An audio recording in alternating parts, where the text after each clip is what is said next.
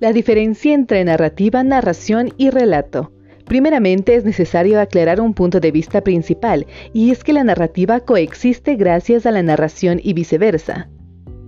La narración es el contenido, el concepto de la historia, es lo que se remite a un texto, con argumentos siguiendo el modelo básico de una historia que puede ser de cualquier índole como real o ficticia. Este sería que tiene un inicio, desarrollo y una conclusión. Es el contenido que llama algo que puede ser representado en el cine como un guion literario.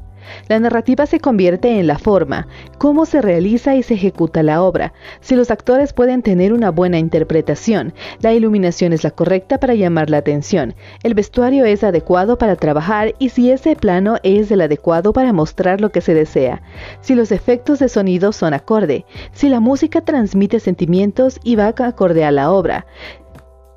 Es en sí la puesta en escena, elementos o detalles que ayudan a la estética y visual de una obra para que pueda cumplir los requerimientos para el espectador. Relato es la conjunción de los dos mencionados anteriormente.